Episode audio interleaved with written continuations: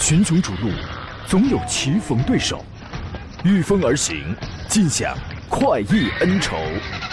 享受人车合一的至臻境界，你首先需要选对最合适的宝马良驹。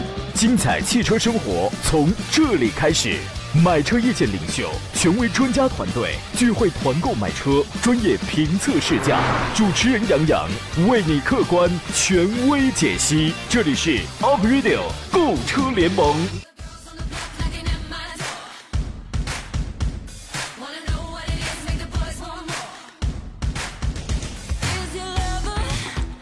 来吧，诸位，星期二的上午时间，欢迎如约收听山东交通广播为您开马启航的专业购车节目《Up Radio 购车联盟》，我是杨洋，在济南问候全山东的汽车人朋友。秋意渐浓啊，我这我这大裤衩啊，学名叫这个大短裤，可能也穿不了几天了。现在是早晚萧瑟啊，从现在开始呢，诸位你就得注意保暖了。老祖宗告诉我们呢，说这个到了贴秋膘的时节了，所以朋友们胡吃海塞儿这个这个科学养生起来吧，叫科学养生啊。新手啊，遇到了选车买车拿捏不定主意的情况，欢迎跟我们来做专业交流。直播间两路热线号码已经开通了，号码分别是零五三幺八二九二六零六零或八二九二七零七零。我们还有几种网络互动方式，一个是我的新浪微博，您可以关注，并且有问题可以随时艾特我。山东交广杨洋侃车，一般搜到前两字、前四字，你一定能找到我了。另外呢，两个微信公众号，一个是山东交通广播。啊，通过这个，此刻可以全球收听我们的广播直播，而且可以看我们的直播间的视频直播哟。有问题可以留言。另外一个微信公众号叫“杨洋侃车”，侃拿山了侃，木字旁，贴肉旁，这是一前一后啊。在这里边买新车的、团购新车的、二手车估价出售的、汽车投诉的、节目回听、汽车评测了，全部都可以找到相应的菜菜单栏。刚才我们有朋友节目还没有开始，有人发微信说热烈欢迎购车意见领袖和财大气粗的邵老师啊，你怎么知道今天是？财大气粗的北京少卿奥迪的总监邵老师呢？你好，邵老师。杨洋好，听众朋友大家好。他们说你财大气粗。呃，气粗是真的，但财不见得大。你不就得财大了之后才能气粗了吗？这个放假出去玩了吗？呃，放假哪儿都没去。不应该啊！你是有钱人呢，你不出去消费，你干啥子？呃，关键是高速路可能是免费，但是不还得加油吗？哎。嗯，你看，有钱人也有不谙世事的。高速路它不免费啊，你知道吗？我们出去，你看，那那不去就更对了。有钱人也有抠了，你知道？我们出去玩呢，很多时候都怕被宰，对吧？这个，哎，我想到一个办法，一个特别管用的办法，我推荐给诸位啊，就是出去旅游啊，你穿睡衣、穿拖鞋，这样就会让别人以为你家就在附近，你买东西时候就不太容易被宰。你说我这个招妙还是不妙？可不可以？我觉得馊主意。我认为很好，你们可以试一试。但是冬天的话，这招就慎用了啊！天要天要冷了，这个所谓工欲善其事，必先利其器。你比如说，你想吃螃蟹，你就得先有个拉螃蟹的车呀，对吧？给各位留出酝酿提问的这个时间了。我们先说一款新车，这个五菱宏光的 Plus，呃，昨天吧刚刚发布了这个官图，预计新车会十月份上市。相比在售的五菱宏光以及宏光的 S 呢，这款五菱宏光的 Plus 外观更加时尚。有人从照片上，有人那个评论说：“哎，这个乍一眼看以为是路虎呢，你知道吗？”动力上换装了一台最大功率一百四十七匹的 1.5T 的发动机，这是在宏光系列上第一次用上这个 1.5T 的发动机。十月份要这个上市，这个外观呢可以说是完全颠覆原来所有宏光系列的给人那种亲民廉价感，我们叫廉价感吧。这个已经颠覆，方方正正的，就是那种很长，然后，呃，这个侧面啊。屁股呀，前脸都是那种方方正正、简约硬朗的那种这个风格吧啊。然后呢，这个官图上拍的那台车带透镜的黑底的大灯，黑色的这个车筐，纯黑的这个前中网，黑色的塑料门把手，就是你看上去还是蛮个性的。尺寸方面是四米七二的车长，一米八四的宽度，一米八一的高度，两米八的轴距，有二加二加三的七座和二加三加三的八座这两个模式。我估摸着这个后备箱怎么着不得有个两千多升啊？前置后驱，1.5T，两百四十五牛米，满足国六排放，只有手动挡啊。这个车出来之后应该也不会特别的贵，所以说是不是属于属于是一个必先要利其器的这么一个工具呢？石老师？呃，呃，我觉得首先这个车我从轮廓上看的话，就是这个照片，我从网上当时看到了这个照片以后，照片没放大之前，从轮廓看的话。真的，它特别像这个路虎揽胜，嗯，SUV，嗯，呃，打开了以后呢，确实，我觉得从档次上比之前的档次提升了一大截。其实过去的五菱宏光呢，其实有一部分呢是用来确实做货拉拉了，做这个城市的拉货，嗯但也有一些这个家庭呢也作为家庭用车，因为它是过去都是七座的，这个七座的这个家庭用的话，我觉得也是非常实用的一款车。这回呢有七座的也有八座的，我觉得也会有更多的家庭可能会选择这个车嗯作为家庭用车的。是的啊，这个车十月份就要上市了。呃，我我觉得它呃从舒适度上去讲的话，它虽然空间大，但是其实我现在预测，我还是愿意把它归为一个生产工具。呃，真正的就是享受享受更高品质的生活工具这一类的呢，就交给七三零，交给三六零，交给这两个兄弟去吧，好吧？好先生说，杨哥你好，明天我表弟就要结婚了，我要回德州临沂喝喜酒了，跟我一同祝福这对新人吧。祝你们新婚快乐哟，永浴爱河哟，百年好合哟，甜蜜到永久哟。邵老师还有没有其他的三万字儿哟？呃，说的真好他结婚啊！还是他的好友结婚啊？他表弟，表弟，我们这是一了呗什么节目？我们这是一档送祝福的节目啊！啊呃，祝他的表弟新婚快乐。是，反正什么都啊我我我们这个节目什么都能干啊！我们还能团购车呢。这个接下来这个活动呢，欢迎对新能源汽车有兴趣的朋友，或者想体验或者想购买的朋友，在九月的二十八号和我共同齐聚在山东的潍坊。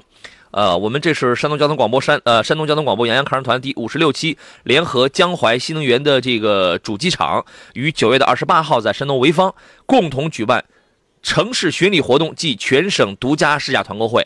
这个车型呢，包含比如 i e i e v 六 e 青春版这个小车呢，指导价是六点五五万起，补贴完之后啊，这个正常卖价是六点五五万元起。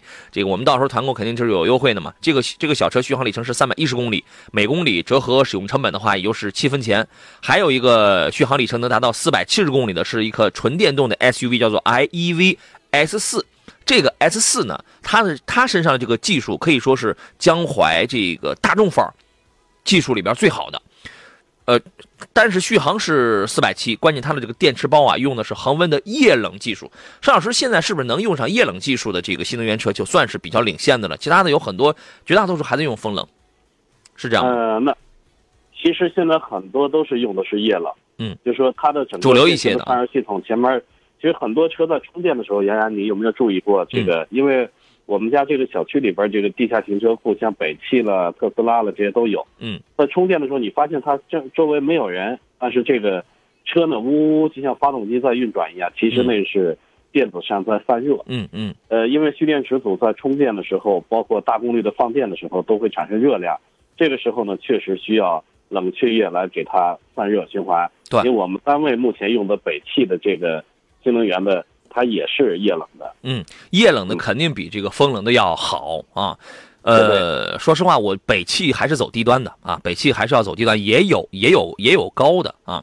呃，待会儿我我们再来说一下这个历史。实际上，造这个新能源江淮汽车的这个历史是非常好的，而且我们昨天也说过，江淮新能源是私人用呃就是私人新能源用车领域的第一第一名。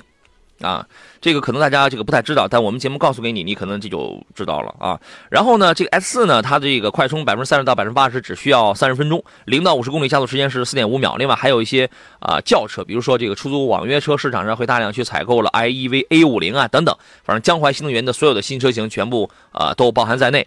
呃，江淮新能源呢，这是我国新能源汽车产业的一个先行者，它已经历历经了十三年，三代产品，八代的技术迭代了。啊，所以说他推出了这个产品，再加上江淮跟大众向来是有一些合作嘛，啊，所以说他推出的产品在这个性能上确实是还是非常 OK 的。这个就是我们第五十六期要团购的品牌跟这个车型，九月是是时间是九月二十八号，地点是在潍坊啊，具体的这个地点我们到时候会呃给报名的听众另行通知。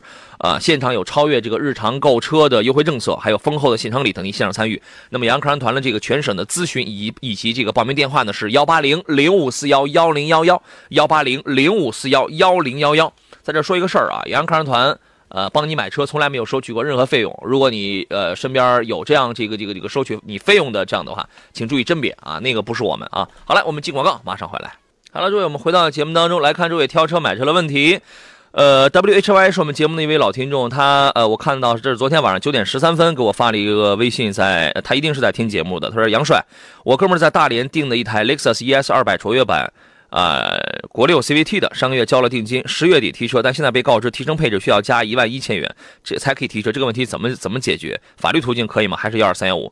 他是这样啊，这个事儿是我昨天节目我还刚刚说，刚刚说过了，雷克萨斯是逆势上扬，官方公布涨价的，它是一个正常的一个涨价行为，它涨的这个价是给你增了几样配置，而且就三样东西。昨天我昨天我已经说了。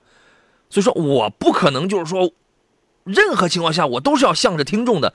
他官方公布了他一个涨价的一个消息，你说你，而且这个东西它是一个自愿的东西，你可以不买啊。而且你买了之后，你看安全升级有三项内容嘛，一个是自适应巡航，一个是智能车道寻迹，一个是增加了一个呃这个智能雷达，就是带那个辅助刹车功能的，就是增加了这三项，然后它给你涨了一万一，ES 涨了一万一，UX 涨了一万五，它是一个官方涨价行为，你这个事你怎么去告他？这个我你这个事你告不着他，你知道吗？啊，我很讨厌雷克萨斯加价，这个这个这些什么东西，但官方的正常的涨价行为，这是他公布的，这个你告不了，这个你告不着他，你只能不买。啊，这个邵老师您觉得呢？这个这个事买之前你就应该弄清楚的。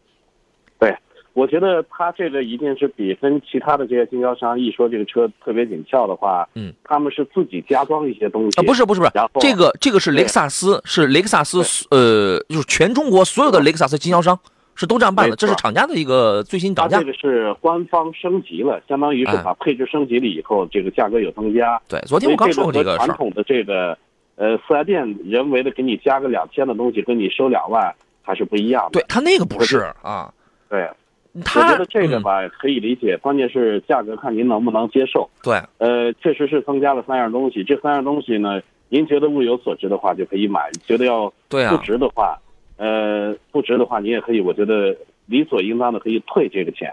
对你这个车你可以不要，或者你可以不买，啊。再一个，你这个事儿你应该提前，你应该问问问清楚，它官方的涨价给了你这三个配置，跟它 QG 你加装具加钱这个不一样。后者你可以告他，你可以投诉他，对吧？你这个东西是吧？Apple 说杨好，邵老师好，有没有领克七座的消息？你们看好这款车吗？领克七座还没出来呢，二零二零年才能出来。沃尔沃 x C 六零的那个 Sport 平台，SPA 的那个新平台。呃，明年呢，二零二零年呢，等着吧。五福金牛说，轩逸、卡罗拉、思域家用，偶尔长途有小孩，各有优点，不知道选哪个。杨哥哥，三十岁，三十岁啊。您先说说这三个车吧，你觉得谁比较呃能符合他的这个需求？三十岁，其实我我是我也不大啊，你是六十岁了呃，也没大多少。啊但是这三款车呢，首先是我觉得思域先排除，啊呃，毕竟这个还是目前还是有一些不太明朗的东西，嗯，所以呢，这个就是轩逸和这个卡罗拉，嗯轩逸和卡罗拉的价格也非常的接近。其实我个人更倾向于这个卡罗拉，嗯因为这个神车它毕竟是神车，首先是口碑、质量，包括性价比各方面，我觉得这卡罗拉做的都非常的好。嗯毕竟是这么多年闯出来的牌子，嗯所所以我首选的还是卡罗拉。嗯但轩逸的外观呢，说实话，比卡罗拉要好看。嗯，只有外观吗？你先你先说完，我再反驳你啊。啊，啊内饰也稍微好看一些。呃，首先是这样啊，你说你有孩子呢，我觉得思域呢，就是说我是喜忧参半。为什么呢？思域在这里边算是有一定操控性，而且有一定改装基因。你如果孩子不大，对于对于空间的对于这个车的空间要求并不是很大的话，这个车你那你可以买，对吧？但是呢，从呃全家人都在用的这种实用角度，如果你是一个踏实的一个爸爸，一个踏实实用男的话，这个车确实不合适。这个车是一个个人的车啊。然后在轩逸跟卡罗拉之间，邵老师，我跟你的观点截然不同，我一定推荐轩逸。为为什么呢？任首先第一点，任何车都不是活在以前，就你就像我，我二十年，我这十年前我被评为优秀主持人，那我现在那我还捧着那个那个牌坊吗？不可能，我们要就这个实车来进行说话。两款车的口碑都非常好，曾经卡罗拉的口碑尤其好，但现在就实车而讲的话，卡罗拉的 1.2T，这个我说过无数遍，因为我身边就有开这个车的兄弟，嗯，自己开挺省油，然后呢，但带两个人很费劲，噪音很大，动力很差。我说完了呃其实我啊我推荐的还是这个油电混的。混合动力的，油电混的没这个油电混的没问题，就是双擎的这个这个这个还是可以。但是如果你如果买燃油的话一点二 T 卡罗拉这个动力真的是挺糟糕的。那么你再看新轩逸，刚出的这个第第十四代了是吧？这个新轩逸空间要好，动力要好，而且虽然它是一点六升，但根据工信部的统计，它的一点六升比卡罗拉的一点二 T 还要省油。你说你这个上哪去说理去？这是工信部的统计，当然你是可以怀疑的，你是可以怀疑啊。然后呢，空间这个也要更漂亮啊，这个这个咱们也就不用说了，配置还更高，配置更高啊，你为什么不选呢？你同样的价格，什么它该有的这些个这个天窗也好，无钥匙进入、无钥匙启动啊，这些东西倒车影像全都有，你那你为什么不要呢？所以我觉得不人不能老是活在就是捧这个牌坊去那个干什么东西上，要讲究实际出发。所以说从实际出发，如果你看的不是双擎版的卡罗拉的话，我建议你直接去买轩逸啊。你不行的话，你就去对比一下。你只要像我们一样，你只要对比过，你就会明白啊。路在脚下说，麻烦点评一下大众的探戈这款车怎么样？探戈，我们昨天有朋友哈、好像还问还问过啊。探戈，呃，怎么说呢？你花了一个挺便宜的钱，然后买了一台一点四 T 的车子，七档的干式双离合的自动也还可以吧？关键得加九十五号的油，就是养护成本不是那么的省啊。这个车您的评价是什么呢？呃，一点二 T 和一点四 T。啊一点二 t 我觉得这个首先一点二 t 的其实我试驾过也是其实它跟卡罗拉的这个一样嗯。含量小了自己开的话没什么问题但是一旦车上载一些东西或者是车上的坐人坐多了去试驾的时候很明显如果你带着一个销售再带着你们家的人这个后边再坐俩人前面坐俩这个一点二 t 的动力马上就觉得就不行了嗯。这个提速就非常的慢最起码得买到一点四 t 呃，首先呢，我觉得比这个其他的大众的系列车型，这车要显得更加时尚，嗯但是呢，空间是有限的。嗯所以呢，你要是说比较年轻的上班族的话，我觉得没有问题，买这车的市里行驶的话。嗯但是家里人要是多的话，我觉得这个车你应该更看更大一号的，比如说像途观 L 什么的。嗯嗯。啊呃，当然价格那就很贵啊。你如果真的就是预预，呃你你比如说你的预算就在十万冒头的话，你还想买个大众牌子什么的，这个车可以，这个车可以，无非就是养护成本高一点，养养护一次大概五百五百六百吧。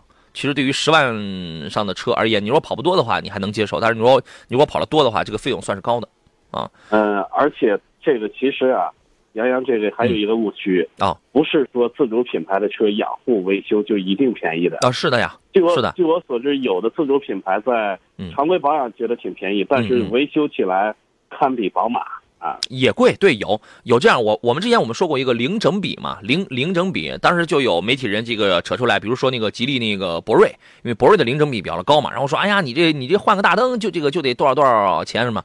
我当时我就说了一句话，你知道这个世界上有一个地方叫叫保险公司吗？当你换大灯的时候，往往你有可能你就会动保动保险了。你不动保险的时候，那你换什么大灯啊？还用你自己掏钱啊，对吧？这个确实有的自主品牌保养费用确实也比较高，但是在十万左右上的，我们说很多的自主品牌其实差不多三四百块钱，四百到五百之间就差不多就 OK 了。啊，无所谓。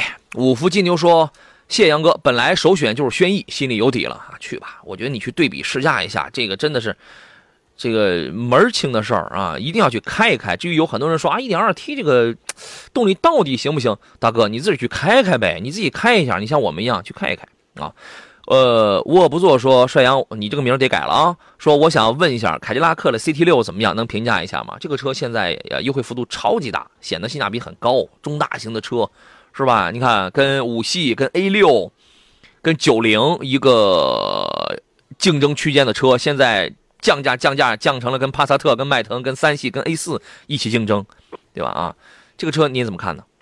呃，确实，在过去啊，我觉得这车刚上市的时候，我只觉得它好看，但是它的性价比未必高，未必有竞争力。但是随着它现在的这个价格，现在动辄八到十万的优惠，嗯，这个让我觉得它确实性价比非常的高了。而且这个是典型的在美系车里边，现在过去我们理解的美系车这个油耗非常的高，嗯，但现在呢，高点就高点吧会发现哈，美系的二点零 T 和三点零 T，它的油耗并不高，而且它动力很充沛。这个高点就嗯，对，油耗高点就高点，偶尔有点小毛病，多点就多点，都优惠十万了，你还想咋地？是吧？对，呃，优惠完了，这车确实和奥迪 A 六有一拼。对啊，你这个既想既想便宜，还想完美，哪有那么好的事儿？就你省出来那十万块钱，你去加油去吧。这个还有一位朋友说，春天说杨好，嘉宾好，请问新款帕萨特怎么样？为什么老师们推荐迈腾？现在不是同一个平台了吗？你听哪个老师？就是你听哪一个节目？就是所有老师全都推荐迈腾了吗？我这儿没有，我推荐的是新帕萨特。说他看好的是帕萨特的外观。我推帕萨特的一个，我推荐你帕萨特一个理由就是，第一，大家都是同平台，都是一样东西。新帕萨特价格更便宜，配置更高，你说气人吧？为什么不买？我是一个实用主义者啊。呃，邵老师，您来分析一下这个问题。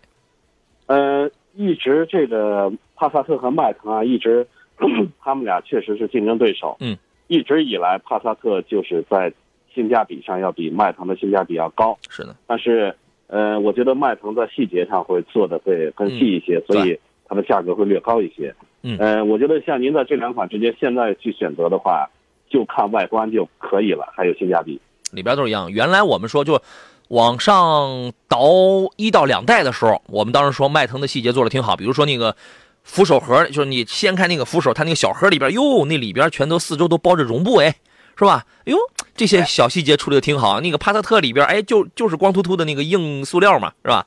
我们当时说，哎，这些小的细节方面，迈腾处理的挺好。但是那是你往上倒一到两代的时候了，起码得倒得倒一代了吧？现在大现现在呢，我们从宏观角度上去看的话。便宜好几万，这就是能起到关键性作用的那种配置要求更高。你为什么不买帕萨特？对吧？对，而且帕萨特确实确实显得比迈腾要大气，是吧？啊，这个外观还是我我感觉，虽然说这个轮廓长得有点像。啊，但是帕萨特确实外观要比迈腾要好看一些。哎，反正都是来自于俄罗斯的选手啊。这个还有一位朋友说，昨天问了个问题，可能没听到。请问农村使用 MPV 拉人拉货五万落地有什么推荐？看好的是长安欧诺。我觉得你在这个价位想买一些主流的 MPV 啊，就是五菱啊、长安啊，你就是冲着这两个牌子使劲那就好了啊。而且在这个价位，这几个车的销量都是比较靠前的，五菱在前，欧诺可能稍微靠后点，但是都是可以啊。我们进广告，稍事休息，马上回来。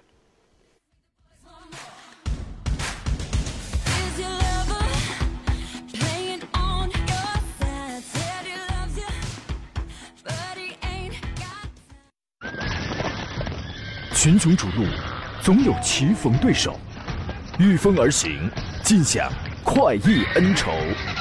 享受人车合一的至臻境界，你首先需要选对最合适的宝马良驹。精彩汽车生活从这里开始，买车意见领袖，权威专家团队聚会团购买车，专业评测试驾，主持人杨洋为你客观权威解析。这里是 Up Radio 购车联盟。哎，诸位，十一点三十五，欢迎继续回到山东交通广播，在礼拜二为您直播的 April 购车联盟的节目当中，遇到了挑车、买车拿捏不定主意的，或者有什么呃专业性的内容想跟我们来探讨的，都可以在这档节目当中畅所欲言。直播热线是零五三幺八二九二六零六零或八二九二七零七零。另外可以给我发微信、发微博、发 QQ，我全部在线。微信公众平台我开着两个，山东交通广播和杨洋侃车我全部在线啊。通过第一个呢，您可以呃全球听我们的此刻的直播，而且可以看此刻直播间的视频直播。广告有点长了是吧？刚才导播说，哎，这你节目里怎么放了这么多广告啊？是的，我也觉得广告长，我已经有好久没来了，是吧？我们回来，我们回来节目当中继续来看诸位的这些个问题啊。谁发的微信呢？说听邵老师的声音，我觉得长相应该是和陈道明老师差不多的。邵老师，你快来澄清一下。呃，我比陈道明老师要胖。你澄清一下，对他不是陈道明，他是明道啊，是。明修栈道，暗度陈仓的明道啊！来，请这个陈仓老师，我们来看一下这个其他人的问题。说到哪儿了？刚才啊，说到胖飞的问题了。说杨上汽的途凯跟一汽的探戈选哪个？还有邵老师，我的醋都准备好久了，绝对的老陈醋，啥时候能沾到你的光，吃到杨吃到杨的螃蟹？不是邵老师还没吃到呢，你还想沾光？你们有完没完啊？这个我也邵这个邵老师，我也可以准备醋，嗯，我也可以准备。大过节的，本来心情挺好，不聊了，不聊了。对，本来心情挺好的，现在就想撂电话了，是吧？啊，对，不聊那事儿了，我们还聊车吧。上汽有一个小型 SUV 叫做途凯，探戈呢是一个相对，从级别上讲的话，你可以把它叫紧凑级 SUV 吧。因为这两个尺寸上，途凯其实还要再小一点，是吧？呃，大件儿什么都是一样的啊。这辆车你怎么看？嗯，这俩车呢，我觉得从性价比说的话，还是探歌的性价比较高。嗯，毕竟探歌的尺寸，这俩是一个是叫小型 SUV，一个叫紧凑型 SUV，紧凑型是要大一号的。嗯，而且这个其他的其实呃，大众旗下的车型吧，只是这个呃这个途凯呢，它还多了一个自然吸气的发动机，一点五升的，一点五升的自一点五升的自然吸气，嗯还有一点四的这个涡轮增压的，对，一点四 T 涡轮增压，这俩的话，我个人推荐还是直接买探歌吧，因为嗯从外观瞅的话，这俩车呃差距并不大，从外观丑，你是来比丑来了？对这俩车的外观呢，包括内饰，我觉得差距本身就不大，都挺丑尺寸呢，它不是一个级别的车型，但是价格却一样。对对对对对，你如果呃考虑是一点四 T 的话，我我觉得你可以考虑个探戈。探戈你起码你空间还能稍微大一点儿，但是其实探戈也是很小啊，它也是很小。呃，途凯呢，它是哎我的售价可能大家差不多，我的空间小。但我的配置方面，它做的，比如说，比如说，我同样我我我多花十二万去去那个买吧，探戈有很多东西没有，但是但是途凯有，比如途凯有一个呃那个中央有一块液液晶屏，然后呢有 Car Life 这些呃手机互联的这些功能，探戈没有，对吧？但是我觉得这些个东西比起来，仿佛还是空间大点儿、舒服点儿要来的要更实惠啊，啊，嗯，没错。对吧？反正两个车都不大，你琢磨吧。这个感恩说杨你好，我想问一下，大排量车啊，比如四点零或五点零以上的车，每年的车船税有没有可以节省的办法？是这个税还能节省啊？邵老师，你每年能能省多少？你是怎么省的？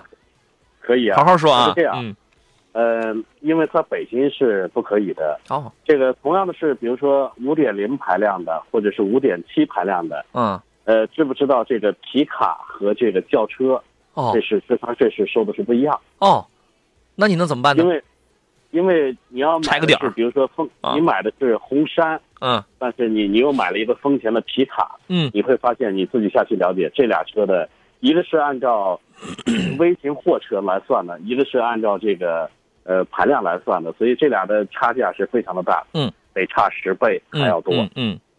车船税。嗯，所以呢，您可以考虑皮卡，那对对啊，所以说你要想省的话，就只能考虑皮卡了，是吧？是意思？对，啊。但？是在北京呢，就别了没招不不允许进五环内的，北京市的皮卡，对，它属于叫嗯货车。对嗯，济南现在不是将成为这个国内第一个解禁皮卡的城市嘛？啊，有预测说这一招有可能会对我们当时也提出过这样的质疑，就是这一招呢，据某些专家的说法是有可能会那个什么会这个这个呃让全国都来效仿，然后我我就想到了北京这可是多少年了都不让进五环了呀啊，这个嗯你这个东西那你怎么放开呢？对吧？可能对，只有这各地政策不一样嗯一个方一个方法是可以节约这个车船使用税的，呃，其他的方式都不好使，因为都不好使据我所知，就据我所知，皮像这个皮卡呢，也就是五点几排量的，这个一年才交二三百块钱，嗯，车船税。这个税纳税光荣啊，这个不是说你应该去这个节省，那你节省，那你买小排量车去，那你换个车，对吧？啊，不说了。阳光洒进窗户说：“你好，帮我介绍一下名爵 HS 这个车怎么样？这个车是一个性能非常 OK 的车子，我们团购一最后一批国五的时候都都卖疯了。呃，有 1.5T 的，也有 2.0T 的，你买 2.0T 的。”而且尽量买一个配置要高一点。这个车现在它的原原来最高配的车是十八万，反正就合十九万吧，那是个最高配的车，有四驱，带那个差速锁，有 BOSS 音响，有跑车座椅，有那个 Super Sport，就是方向盘上一个按键，你摁了之后，然后比那个 Sport 那个它本身它就有那个 Sport 那个模式的，但是你摁了之后，这个车动力还那个那个转速至少三千转，三千到三千五开外，这个动力更好。啊，然后呢，内饰也也也有它那个斑马的那个声音，就是说那种啊智能的东西，也有一些主动安全的这这个功能。我认为啊，呃，买的这个不要买太便宜，呃，买个十最次买个指导价，原来在十四万几、十四万八还是十四万几的那一个配置上的，十四万九千八，是吧？啊，就是我说的是原来那个那个指导价，原来十四万九千八的车，现在我估计应该很便宜了，是吧？呃，这款车我我觉得另外颜值上也非常的有这个回头率。也非常回头率、嗯啊。然后它那个它那个车门的那个它那个曲面的那个造型，其实要造成那样的，对于这个钣金活的这个要求应该是很高的吧。现在呃，所以说你现在你几乎见不大到有那样设计啊，像 Porsche 也是那样设计的，其他的我们见的可能并不是特别多啊。这个车我觉得优惠优惠一下，性价比还是真的很高的啊。江湖小郎中说、啊，您说嗯但是四驱的啊要买四驱版本的话，二点零 T 的最低也得十六万多。啊，嗯，呃，这个车反正不管你买不买四驱，其实最好还是买个两点零 T 的。这个车的最大特点就是操控性、提速真的很爽啊。呃，然后江湖小郎中说，杨哥想入手一点五 T 的昂科威的标配怎么样？家用有没有别的推荐？这个车我太想给你推荐别的了啊。这个您您觉得这个车怎么样？有什么优点缺点呢？呃，价格贵，价我觉得价格高呢，它属于像中，它属于中型的 SUV，它的价格呢其实可以够着很多的这个德系品牌的这个中型 SUV 了。嗯我觉得其实这个车，我觉得还有更好的选择，嗯，比如有，有很多其他的选择，比如有，比如说二十多万的话，您途观 L 不也可以考虑吗？嗯嗯。当然，那个途观 L 的这个价格肯定比昂科威的这个标配价格要略高一点，要略高一点。嗯，我觉得档次啊档次还要高一个档嘛。但对，途观 L 据我所知，现在优惠完的价格，尤其像 2.0T 的这个最低配的优惠完了，也就二十四万左右，嗯嗯，裸车入手价。嗯，途观 L 起码没有大的硬伤，对吧？任何车都会有一些小毛病，在不同人手里，它反映出来小毛病，它可能会不一样，都会有一些小毛病。我说这个很正常，我们恐怕就没有开过没有 没有小毛病的车子。是这个邵老师那个八十一百万的车又如何？你也能找出小毛病来，你也能找出自己这个人机工程哪儿做的不合适的，对吧？我觉得昂科威啊是这样啊，一个是 1.5T 配 GF 三代的那个六档那个变速箱，那个变速箱是容易有有一些小故障的。另外呢，分体式控制臂衬套这个东西呢，给你加一个衬片的这个方式来杜绝它这个断轴的这个风险，我觉得是有隐患的啊。所以说我建议你可以换换其他的日系的、德德系的、韩系的，我觉得你都可以考虑一下，都可以换一换啊。我们进广告，稍事休息，马上回来。FM 一零一点一，山东交通广播，Up Radio。来，回到我们今天最后一段的这个节目当中来。启阳说：“洪金宝大哥你好，你好啊啊！”抖音的朋友说：“商务性啊，君越跟帕萨特挺纠结，也想给和谐一下吧。哈，这个请邵老师给和谐一下吧。商务性啊，君越跟帕萨特，君越和帕萨特，对，我觉得这两款车毋庸置疑，那肯定是帕萨特的商务范儿更足啊，因为一直以来，呃，包括过去的这个政府了、机关单位了，很多还是以以优先大众品牌作为商务车为主，所以它的血统我觉得更纯正一些。嗯嗯。”很多人可能就是觉得心里放不下、不甘心，觉得哎呀，帕萨特是不是显老气啊？是不是君越的这个样子是不是要还还挺时尚范儿的？很多就这个不是我们不想得，是因为我们我们不敢舍，你知道吗？啊，呃，买谁都成，但帕萨特绝对是一个保值，是一个很保守的一个选择。它是一个就是那个那个那个那个词儿不叫保守，叫保险，它是一个保险的选择啊。而且，如果如果你想买君越的话，你就现在赶紧买，因为它马上会上 1.3T 的了啊，那个就不能买了。然后那个龚师傅说：“Hello，两位，英菲 Q QX 五零，哎，他的问题被别被别人的给替代掉了。英菲的 QX 五零 2.0T 四驱优惠七万加，怎么样？这个这个优惠很好啊，我觉得这个嗯这个是您觉得呢？我觉得优惠幅度是很大。这个优惠没问题是吧？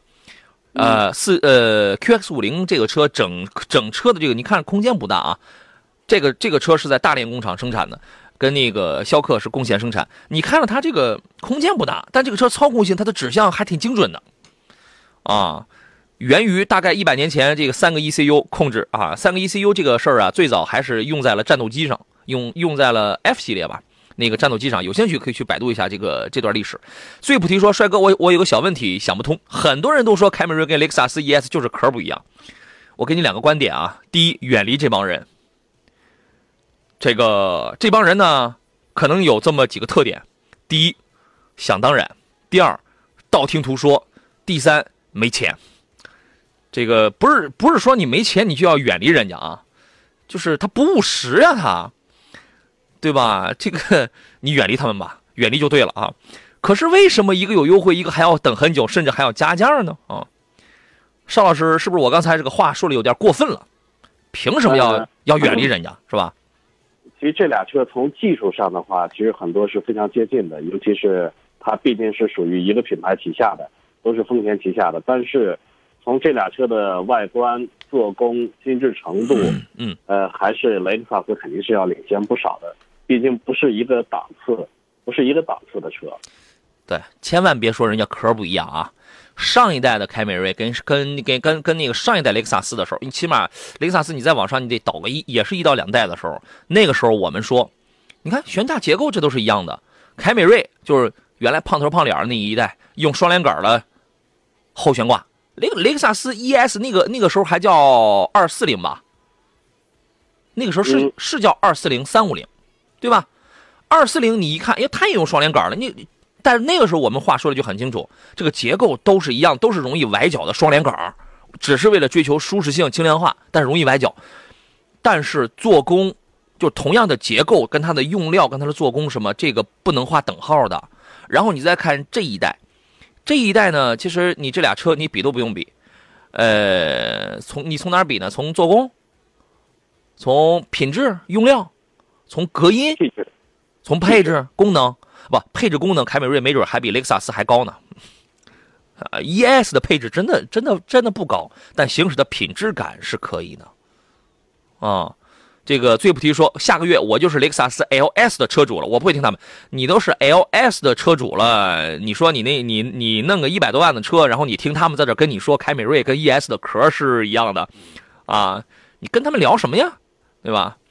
这个机智男孩说：“买啥 1.5T 的昂科威啊？花这么多钱可以买到 1.8T 的吉利博瑞了，排量大，颜值高，还可以买四驱，保有量大。后桥这个怎么着？你的、呃、后边那段我看不大清了。啊，后桥多连杆独立悬挂不断轴，你就是不想买一个高配的 1.8T 的这个博瑞的话，那你买其他的合资这个也是可以的呀。”对吧？啊，我我觉得还是要慎重一下啊。张硕：“杨哥给说一下比亚迪的唐 DM 吧，这个车怎么样？哦，性能座驾呀。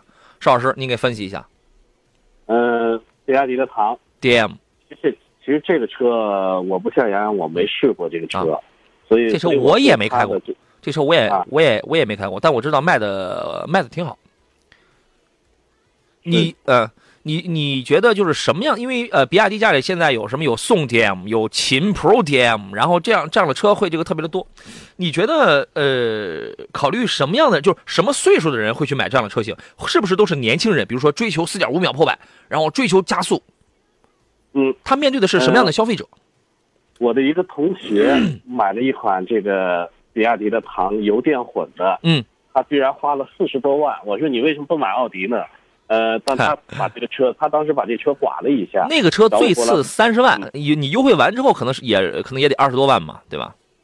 对，呃，我同学买的那个是属于顶配顶配的、最高级的，他是花了四十多万那车。办完啊，我一看，确实它的轮毂、它的做工，也就除了车标，车标如果不贴嗯车标的话，我们可能都判断不出是什么车。对但是配置确实非常的高，对性能也非常的好。主要是性能好，开了一圈。对嗯，性能确实是非常好嘛，四点五秒破百，然后它大概是前边跟后边有两个电机，如果你买的是两点零它那个，屏幕，它的屏幕还可以翻转。对，超级大那种，对对对对前后两个电机，就是说你如果考虑啊，呃，第一你想要一个大空间，因为这个车的空间是非常大的，对吧？然后呢，呃，你也能买到六座、七座了嘛。然后第二呢，两点零 T 的也也是二十万出头，关键你二十万出头的六七座车本身并不多，刚才有人问到了那个胜达，那个算一个。然后七座呢，无非主流一点，那就汉兰达跟那个锐界了嘛。然后呢，还得要提速，我要秒杀他们的啊！我要让所有人看我后尾后尾灯的，那你恐怕没有别的选择，你恐怕只能选这个。这个车的提速什么，确实是这个非常快。我我就想问一下，这车的贬值率高不高？这是一台性能车，而且现在比亚迪请了保时捷、请了奥迪的这个设计师之后，你会发现它 Dragon Face 的这个外脸、内饰的这些个东西确实很显好，很很显好。我觉得你想玩的话，这个车是可以，是是可以的啊。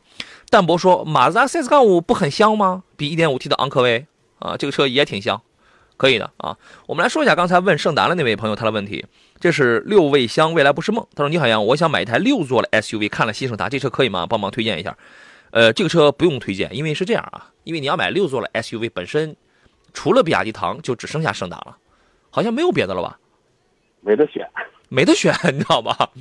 胜达这个啊，呃，我觉得它，你看，它打了一个，就是它，呃，或或者我我们换一个角度讲，厂家这次对于对于胜达是花了血本的，第四代的这个新胜达，为什么讲？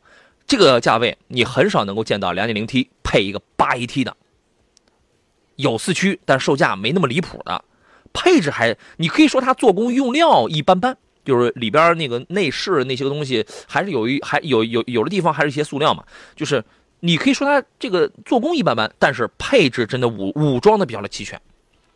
你想二十万车，你能想到的东西都给你想到了，而且还是个 2.0T 的，还是个八还是个八档的，还是带四驱的。你想怎样？我们只不过就花了二十万嘛，对吧？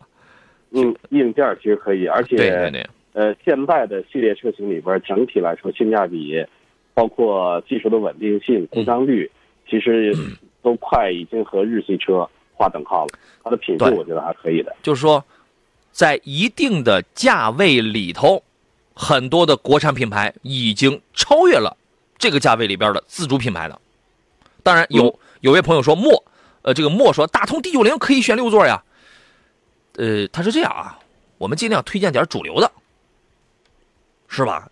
我们尽量推荐点这个主流一些，无论从销量啊，从售后什么各方面都有一些保障的这个这这种啊。这个最后一个问题，好的毛毛虫说，请问比亚迪宋 Pro 和吉利博越 F 七、哈弗的 F 七怎么选？油耗特别在意。这个问题交给会过日子的邵老师，因为我对油耗特别不在意，因为我每天就跑那几公里，我在意也没用啊。邵老师，你觉得谁能谁能谁能更省油？他说油耗特别在意啊。关键这三款车我都自己没有说试驾过很长的时间，嗯所以在油耗上我还真给不出什么建议。F 七我没开过我，但是我个人可能更看好这个吉利的博越，嗯，因为整体来说，我觉得博越的这个在口碑了，在市场上的口碑、售后的口碑，我觉得还可以。综合买车啊不应当只关心油耗，而且你油耗这个问题也别光赖车啊，人也有问题，对吧？啊，好了，今天节目我们要到这儿了，再次感谢邵青老师，再见喽。再见。感谢电幕前诸位，祝您午餐愉快。我是杨洋。节目以外，通过微信公众号里面搜索“杨洋砍车”，第一个杨木字旁，调杨天上旁，单人旁，砍单山了砍，直接跟我来进行交流。好了，诸位，明天中午十一点准时再见。